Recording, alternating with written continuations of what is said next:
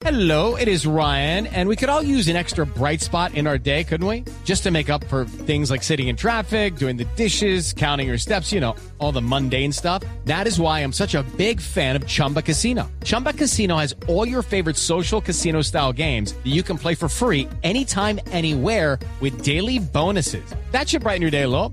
Actually, a lot. So sign up now at chumbacasino.com. That's chumbacasino.com. No purchase necessary. BGW. Void were prohibited by law. See terms and conditions. 18 plus. Los 19 mil millones de pesos que Findeter otorgó en créditos a la financiera internacional, entidad intervenida por la Superintendencia Financiera, no se perderán. Sus directivas aseguraron que no hay riesgo de que se afecten dichos recursos con el proceso de liquidación.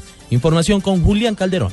La financiera de Desarrollo Territorial Findeter aseguró que no se verán afectados los recursos que ha prestado a proyectos productivos en el país y que fueron intermediados por la financiera internacional tomada por la Superintendencia Financiera para fines de liquidación. Se trata de 19.276 millones de pesos que se concedieron a manera de crédito de redescuento a 14 clientes a través de la compañía financiera internacional. Dichos préstamos están respaldados por pagarés y otras garantías que de manos de la financiera pasaron a Findeter, por lo que no hacen parte de los recursos con los que se pagarían a los afectados tras la intervención. A partir de ahora, la gestión de los préstamos a los 14 clientes que se mantienen en completa confidencialidad se hará directamente entre ellos y Findeter. Julián Calderón, Blue Radio. El comisionado de las Naciones Unidas para los Derechos Humanos destacó hoy el cese unilateral al fuego que ha mantenido las FARC durante los últimos meses, con esto como un gesto para lograr la paz de Colombia. Información desde Cúcuta con Juliet Cano. Todd Holland, alto comisionado de las Naciones Unidas para los Derechos Humanos, manifestó que son valiosos los avances del proceso de paz, aunque dijo que sigue una etapa en la que tanto fuerza pública como ciudadanos en general deben pensar en un solo propósito, la paz. Igualmente valoró que en Norte y Santander las FARC estén cumpliendo con el cese unilateral. Pero sí, la FARC está tomando acciones en la zona de proceso, ¿no? Este no es fácil de crear un cese de fuego unilateral y se están manteniendo bastante bien por los últimos meses. Claro, por ellos este también es un cambio muy grande. El representante de la ONU manifestó que la organización brindará acompañamiento para cuando se dé una desmovilización de los integrantes de las FARC con el fin de garantizar el respeto de los derechos humanos. Informó desde Cúcuta Juliet Cano, Blue Radio.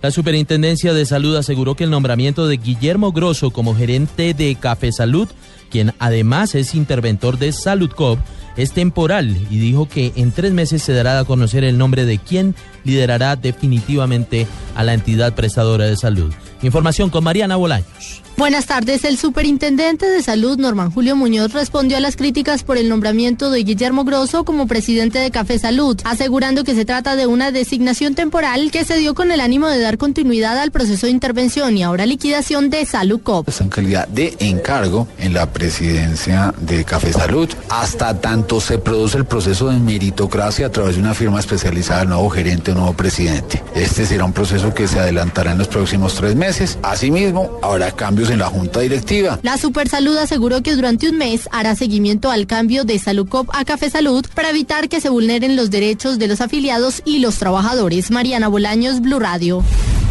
En primer debate se aprobó el proyecto con el que se castiga con cárcel el llamado Paseo de la Muerte. Información con Diego Monroy. Por unanimidad, los integrantes de la Comisión Primera del Senado aprobaron el proyecto de ley con el que se busca penalizar a los funcionarios que sin justa causa omitan, impidan, retarden o nieguen la prestación del servicio de salud a una persona cuya vida se encuentra en estado inminente de peligro. El senador Armando Benedetti. Una cantidad de gente se muere porque no le prestan el servicio, porque se lo niegan o omiten algunos procedimientos con tal de que las EPS no tengan que pagar realmente un tratamiento que se le tenga a hacer a una persona que llegue en urgencias. Hay cárcel por el paseo de la muerte al gerente de la EPS y también a las personas que están en urgencia, llámese enfermero, enfermera o médicos que omitan o nieguen el tratamiento y alguien se muera. Quien cometa este delito incurrirá en prisión de 4 a 6 años e inhabilidad para el ejercicio de la profesión por este mismo periodo. Y si como consecuencia de esta conducta el paciente muere, la pena de prisión será hasta 8 años no excarcelables. Diego Fernando Monroy, Blue Radio. La Armada Nacional en Arauca anunció una investigación a varios infantes de Marina que al parecer agredieron a un joven en condición de discapacidad. Detalles de esta denuncia con Philip Moreno. Habitantes del barrio 20 de Julio en Arauca denunciaron la presunta agresión a una persona en condición de discapacidad por parte de infantes de Marina. Sebastián, el agredido, quien sufre hidrocefalia, narró lo sucedido. Que me agarró, sí. Y el otro me dijo que estaba cuando yo iba entrando allá, dos golpeados y uno agarrado. Novis Vanegas fue testigo de los hechos. El soldado le pegó una patada por el estómago y no bastó, sino que lo agarró del cuello y lo botó a la cuneta. El coronel Nelson Ahumada, comandante de la Armada, aseguró que se inició una investigación. Ya se están tomando las medidas disciplinarias para que esta situación no se vuelva a presentar a, a futuro. Según el oficial, el hecho ya fue aclarado con los familiares. Desde Arauca, Philip Moreno, Blue Radio. En noticias internacionales, la presidenta Dilma Rousseff descartó aceptar la propuesta del presidente electo argentino Mauricio Macri para sacar a Venezuela de Mercosur. Más detalles con Santiago Martínez.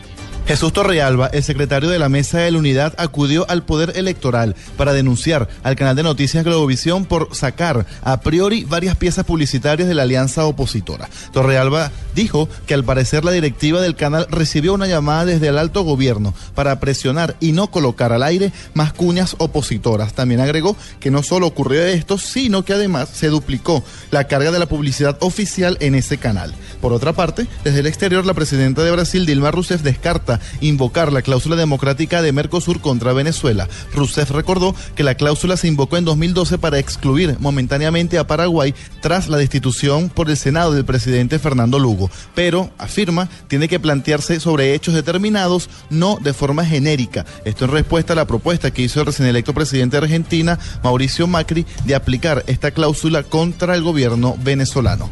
Desde Caracas, Santiago Martínez, Blue Radio. Y ahora en Blue Radio, la información de Bogotá y la región.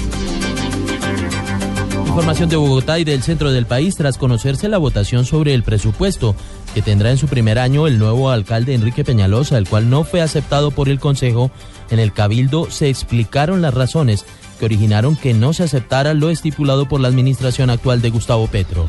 Detalles con David Gallego.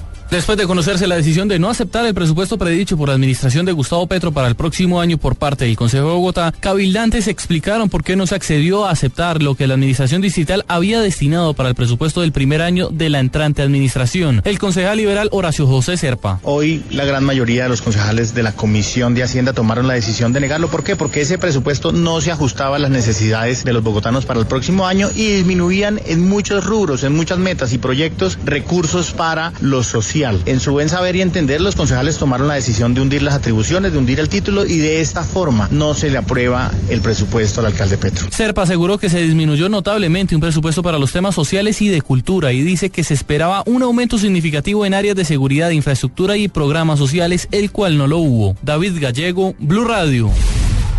Bogotá adjudicó por 164 mil millones de pesos la construcción del primer cable aéreo para la ciudad. Detalles con Iván Aldana. En el primer trimestre del año 2016 iniciarán las obras civiles y se espera que para el 2017 cerca de 245 mil habitantes del suroriente de la capital mejoren las condiciones de movilidad con la construcción de 3.3 kilómetros de longitud del cable aéreo en Ciudad Bolívar. Se espera que cerca de 3.600 pasajeros se movilicen por cada hora. Iván Aldana, Blue Radio.